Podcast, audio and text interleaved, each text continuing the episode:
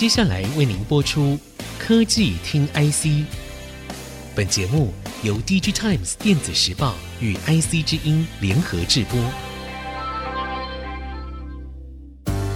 科技听 IC，掌握科技大小事，满足每一个求新、求知、求快的好奇心。这里是 IC 之音竹科广播 FM 九七点五，欢迎收听科技听 IC，我是节目主持人李立达。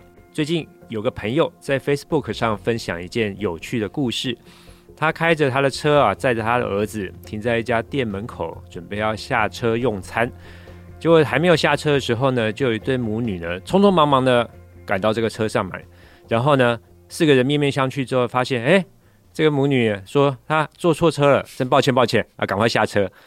那这个小故事呢，大家在 Facebook 上就在乱聊啦，就说啊，你应该跟他们收一下什么费用啊、车资啊，或者说跟他要求什么 Uber 载客的五颗星这种东西之类的。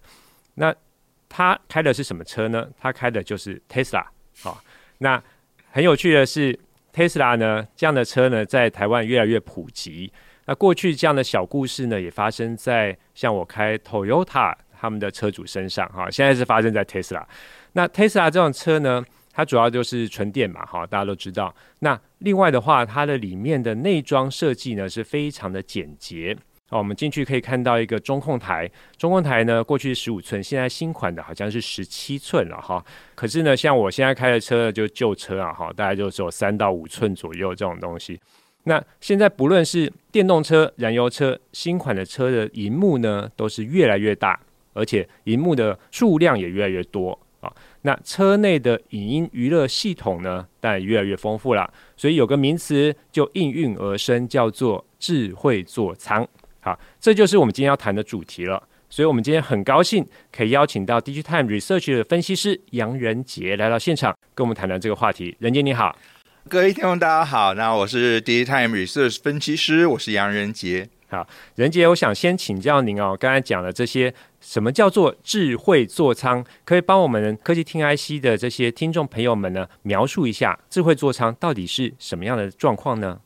呃，比如说像大概四五年前的车款啦、啊，比较高级的车款都会有一块中控台，然后中控台的上面会显示一些，比如说路况啊，或者是行车资讯，或者是哪里有塞车的一些情形。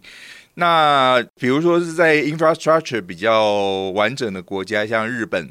那它还可以直接透过车联网的系统去跟那个中央行控中心来做连线，让你早上开车的时候不会塞车之类的。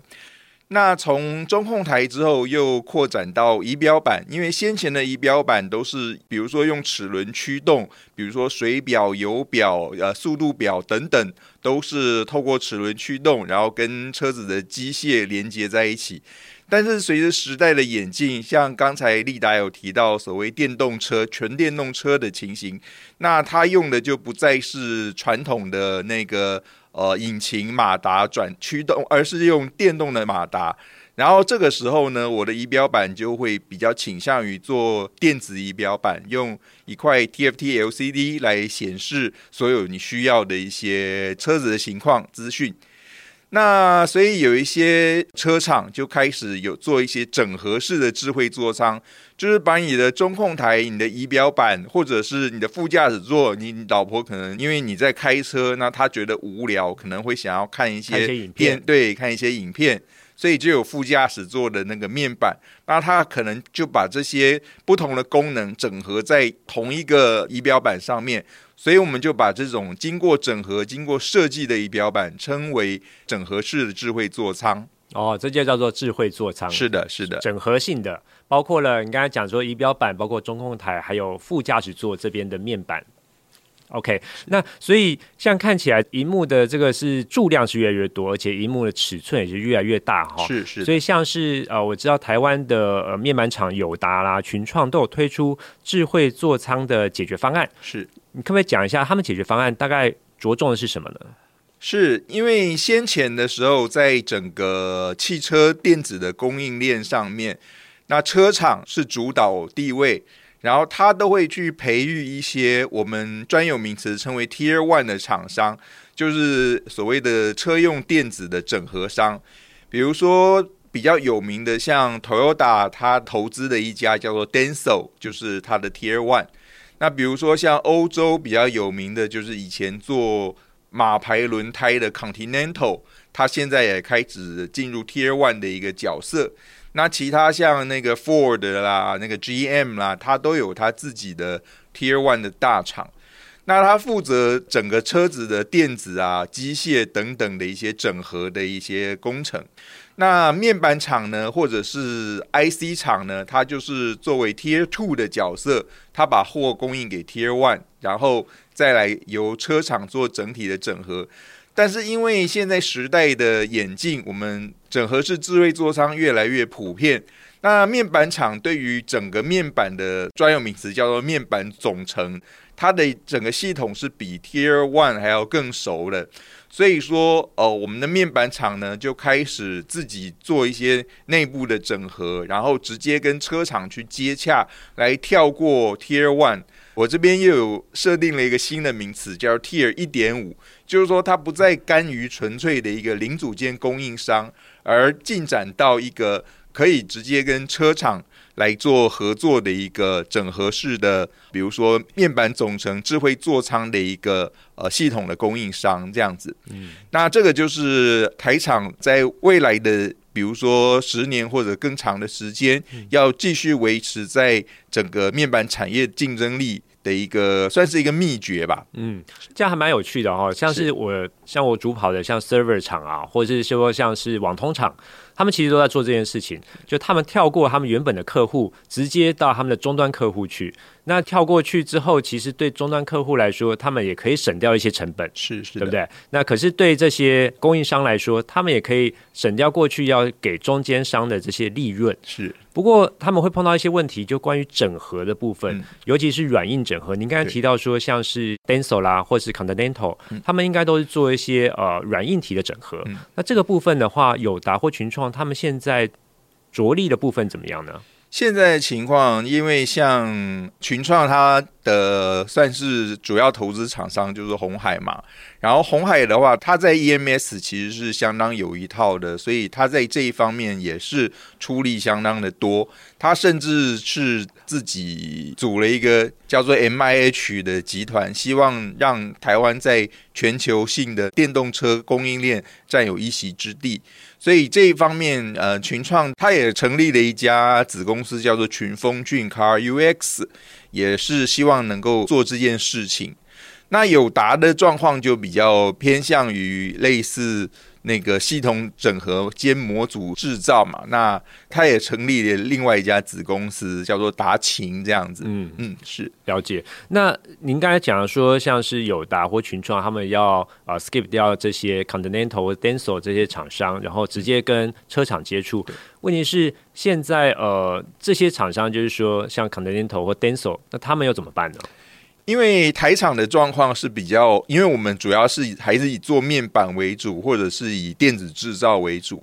但是汽车也不是只有电子方面啦，那它还包括一些引擎驱动啊、传动的这个部分。这一方面可能台厂就稍微还是比较弱一点，还是需要传统的 Tier One 来负责这样子。所以并不会因为 Tier 一点五出来，Tier One 就失去它的角色这样子。了解。可是现在 Tier 一点五的这个比重高吗？算是刚起步吧，尤其一开始的时候会比较倾向于，比如说高级车或者纯电车，因为刚才提到我们会做整合式智慧座舱的话，一开始的话还是以这种纯电车为主，不管是刚才开宗明义提到的 Tesla，或者中国大陆的一些新兴的厂商，比如说像小鹏啊之类的，未来、啊呃、蔚来对、嗯、这些公司。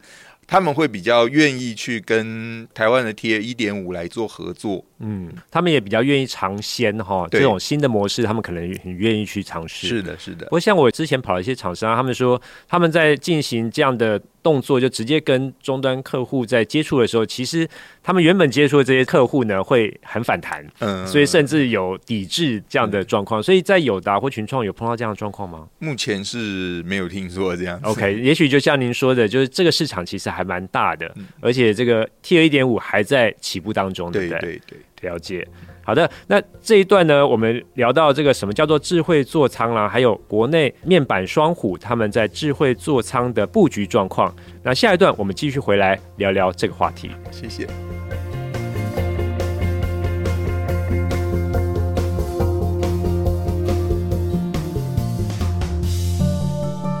欢迎各位听众朋友回到科技听 IC，我是节目主持人李立达。我们的节目除了在 IC 之音官网 AOD 可以听到之外，大家也可以上 Spotify、Apple Podcast、Google Podcast 以及 KKBox 搜寻科技听 IC，按下订阅，这样就不会错过每一集的节目了。刚刚我们跟仁杰聊到了智慧座舱，车内的荧幕呢不止变多，而且变大。那我们想知道的是，这个智慧座舱呢，好像不止在娱乐效果上面呃有所提升，对驾驶人的行车安全好像也有帮助。什么样的帮助呢？任杰可以帮我们说明一下吗？好的，那第一个部分呢，是刚才提到有中控台、仪表板、副驾驶座这三个部分。对，那我们就一个一个来说明。那其中最重要的是仪表板的部分，因为很多人都质疑说，诶，你把仪表板全部电子化，万一中间停电或者有其他的情形怎么办？尤其是比如说。呃，如果你对面的车辆违规开远光灯，让你眼睛闪的看不见，嗯，这时候在你一瞬间没有办法看到仪表板，那可能就会发生行车的危险。是，不过现在以 TFT LCD 的技术，现在比较会引进一个新的技术，叫做 Mini LED 背光模组。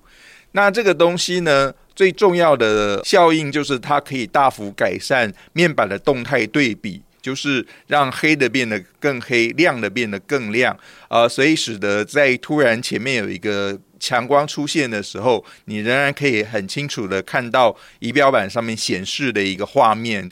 然后中控台如刚才所提到，它的尺寸越来越大，然后解析度越来越高，然后还可以配合那个触控面板，嗯，比如说电容式触控面板的话，你可以一边开着车一边拉大你的那个地图，然后让地图。看得更加的清楚，你你的解析度提升，然后你的 UI 人机界面做得更直观。嗯，那未来的发展，甚至有一些厂商已经在啊想象未来的愿景，比如说你的整个画面是整个浮空浮在你的眼前这样子然后你可以。不需要直接的碰触面板，那可以透过一些手势的指示，就可以控制整个面板的一个显示的画面。好像在好莱坞的电影里面已经可以看到没有错，没有错。然后在副驾驶座的部分，大家都很担心呐，就是说你开着车，人家看着卡通，然后可能会造成干扰、分心的状况。是，所以现在呢。像大概十几年前啊，我们在 notebook 的呃领域上面发明了所谓的侧面不可看，就是因为先前一开始的目的是说，你打 notebook，你不希望左边右边的人偷瞄你在打什么，嗯，隐私权。对对对对。但是呢，现在我们就把这种应用应用到车子上面，那可能就右边的副驾驶座的人可以看着卡通，然后不会影响到那个驾驶座。那你就算偷瞄也是一片黑的，这个就是比较安全的一个部分，提升安全性的部分。我这样声音的部分可能也要注意哦，呃、是，是，对，不然那卡通的声音可能也会分心啊。对对对。然后另外一个就是比较新兴的应用，就是抬头显示器。像现在一些比较高阶的车子都有用抬头显示器来显示一些比较简单的那个行车资讯。而早期的抬头显示器是只能投影在前挡风玻璃小小的一块，然后可能只能显示，比如说速度啊等等。但是在未来的前景上面呢，那我们希望有一个 AR HUD，也就是说我的我的 AR 对对对扩增实扩增实境的那个抬头显示器。是，那我就可以在前挡风玻璃上去侦测整个前面的一个路况。比如说在未来的车辆，我们可能会装设一些镭射雷达，简称光达，或者是一些 camera，或者是一些毫米波雷达。那它可以侦测啊，前面有别的车、别的行人，甚至阿猫阿狗突然闯进来，它都会侦测到。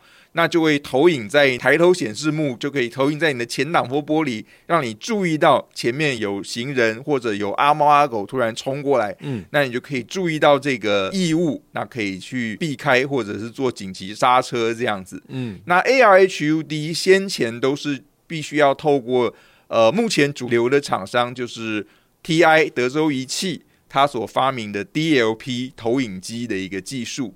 那先前这种技术都是拿来，比如说是小的家用投影机啊，后来拓展到那个电影用的那个 3D 投影机。是，但是现在这种技术拿来用做到 AR HUD 上面，那我们就可以把我们从刚才提到光达或者是毫米波雷达所侦测到的一些异物啊，突然闯过来的一些，比如说别的车辆，就可以清楚的标示在。前挡风玻璃上面，让驾驶人去注意，提升驾驶的安全性。不过，所有资讯都放在前挡风玻璃，不会反而变成一个干扰吗？因为其实我有看过华为他们在 YouTube 上有不会放映。一段影片，就是他们介绍他们的 AR HUD 啊，就抬头显示器，哇，它资讯非常的丰富诶，包括了什么嗯，前方有行人啊，您刚才提到哈警示，还有说什么车道偏移啊，还有说甚至你要导航的时候，它出箭头说你要往这边转那边转，对对，可是。其实这样的话，太多资讯在前面的挡风玻璃上不会太多资讯吗？这个就见仁见智了。其实驾驶人未来应该会有一些软体，让驾驶人去控制，说哪一些资讯需要显示，哪一些不需要之类的。OK，对，所以做挑选就对了。对对对对对。OK。那所以现在有法规限制嘛？因为其实行车安全跟法规都有相关的。对，对，目前应该是没有禁止这样子的一个功能存在啦。OK OK，所以其实这个方面还是以增加驾驶安全为主就对了。对，对，我看好像说，甚至因为抬头显示器可以到时候。在你停车的时候，变成一个大荧幕，你可以在上面看电影，是这样子吗？嗯，可以这么说，也可以这么做。是一个投影机嘛？啊，它是个投影机。对，就是先前提到的 DLP 投影机。对，但是 DLP 毕竟价格是比较高，它是一个半导体的制成，是，所以有一些厂商也开始用普通的 TFT LCD 来做。AR HUD 的功能，虽然它在那个视野角啊范围还是暂时还是没有办法跟 DLP 那么宽广啦，但是已经可以做到一定相当的程度，但是成本是低不少这样子。是是，那现在导入这个智慧座舱，或者是导入这样子 AR HUD 的呃车厂是越来越多吗？还是有哪些是主要的厂商呢？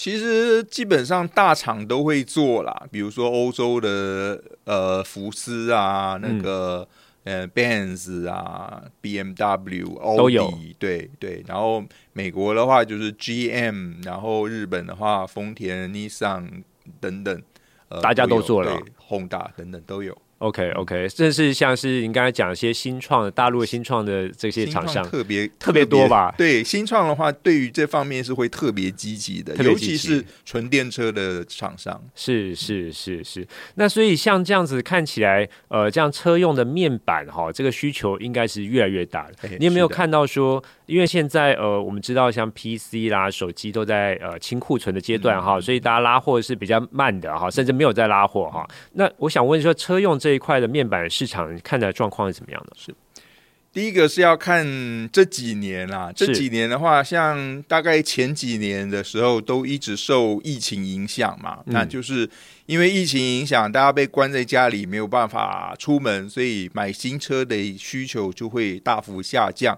所以本来是一个非常蓬勃发展的市场，那突然就有一点呃衰退的情形。但是随着去年跟今年逐步解封，那出游的机会有增加，所以就变成是逆转过来，就蛮好玩的。大概在疫情最严重的时候，大家都能 work from home，所以 notebook 本来已经快要衰退了，然后突然就来个突飞猛进，尤其是在教育 notebook 这个部分。对，但是随着大家逐步解封，那回到教室或者回到外面出去玩，那 notebook 的市场突然又。供过于求了。是对。那相反的，就车用的状况就正好反过来，它衰退了一阵子之后，随着疫情的解封又开始发展了。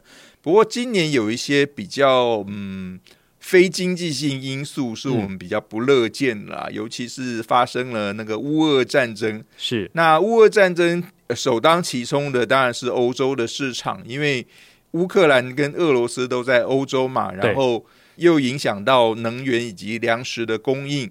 甚至产生了所谓的骨牌效应，让全球发生了所谓的高度通货膨胀的一个情形。对，这个在短期内也是会伤害到车用显示器的一个市场。是，不过长远来讲，车用显示器还是会蓬勃发展下去的。所以我们预测今年的车用显示器大概是两亿片左右，就是一点九几亿片这样子。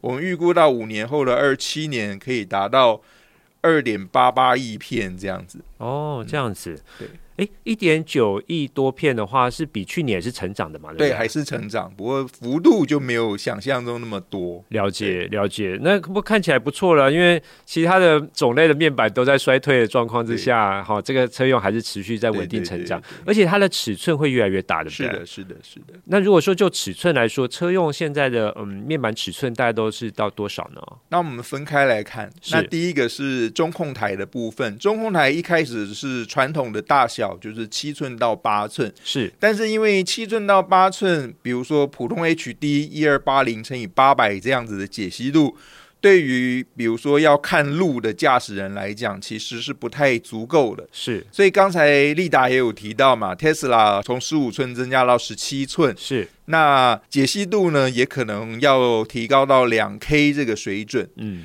那所以这样子的趋势也会是一个呃整体的一个大趋势。嗯，那至于仪表板的部分，那先前的仪表板，先前的电子仪表板还是所谓各自为政，也就是说速度表一个，水表一个，然后那个。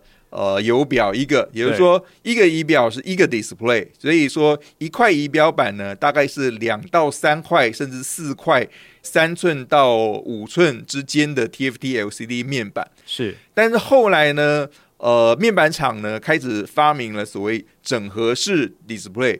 那主要的主流尺寸是十二点三寸，十二点三，对，十二点三寸。那它可以把所有的仪表板的功能全部整合在同一块的面板上面。哦，哎，这样对面板厂来说，整合式的面板是不是对他们来说能够贡献更多的价值？哎，对对对，而且除了面板的尺寸增加之外，像车厂可能会需要面板厂提供一些奇奇怪怪的设计，因为。座舱的内部的设计是由车厂来主导，所以它可能会需要面板厂提供一些不是矩形，就是不是长方形的一个形状，或者是拥有一个曲面弧度的一个形状。嗯，那面板厂也必须要因应客户的要求来做给他。其实这种要求也是刚才我提到，呃，面板厂从传统的 Tier Two 晋升到 Tier 一点五的一个主要原因。嗯，您说这个弧形的面板，我们好像已经在一些比较 fancy 的车上已经看到了。是的，是的，是的。所以这个就只有这个面板厂做得出来。过去那像你说 Denso 或者他们可能就没办法，对不对？对所以这也是他们能够提供更多价值的关系。没有错，没有错。了解。那我还想再请教一下，因为最近像面板的价格哈，已经跌到人家说到现金成本，甚至逼近的所谓材料成本哈。嗯我想问一下说，说您对面板也非常了解，那所以面板这个价格是不是已经到底了？呃，价格的部分其实看不同的应用有不同的一个情形啊，是。因为像大尺寸三大主流应用 TV、Monitor、Notebook，那似乎清库存已经到了一个比较终端的一个阶段，那开始准备要落地，但是在呃手机、平板的部分呢，可能还需要一段的时间把。呃，已经做好的成品堆积在仓库里面的成品呢，要把它促销出去，才能够溢流到面板端的这个部分。但是在车用的部分，跟消费型电子是比较不同的一个情形，因为车用有几个比较大的特征。嗯、第一个是它的毛利比较高吧，那是因为车厂对于面板厂的要求是比较严格的。第一个是它的环境耐受力，它必须要。能够承担高温、高湿、低温、低湿等等极端的气候，你车子开到哪里，那个面板都不能挂掉。那第二个就是长时间的备料，因为你一辆车的寿命短则五年、十年，有些保养的比较好的车主，甚至可以开到二十年这样子。对，对，所以说车厂会要求面板厂你要保持一定长时间的一个备料，也就是说，你不能像消费性电子产品一样，你可能。一个产品过时一两年就过期了，过期就停产，停产就直接废板，废板就是直接把那个光照给报废掉。但是在车用显示器就不能这样子，所以说对于面板厂来讲，进入车用显示器这一块的门槛就是比较高的。但是你一旦进入的话，它就可以贡献比较高的毛利。所以相对于传统的 TV、Notebook、Monitor、手机、平板。它就能够维持一定高的毛利，就不会像其他传统的消费型的应用要面对那个价格上上下下的一个压力。了解，所以我们刚才提到智慧座舱，应该是未来面板厂非常着重的一个方向，必须要好好把握这样的机会了。是的，是的，OK，好的，今天我们很高兴任杰能够来到现场参与今天的讨论。我是李立达，啊，我是杨仁杰，下周同一时间我们再会。谢谢。本节目由 DigiTimes 电子时报与 IC 之音联合制播。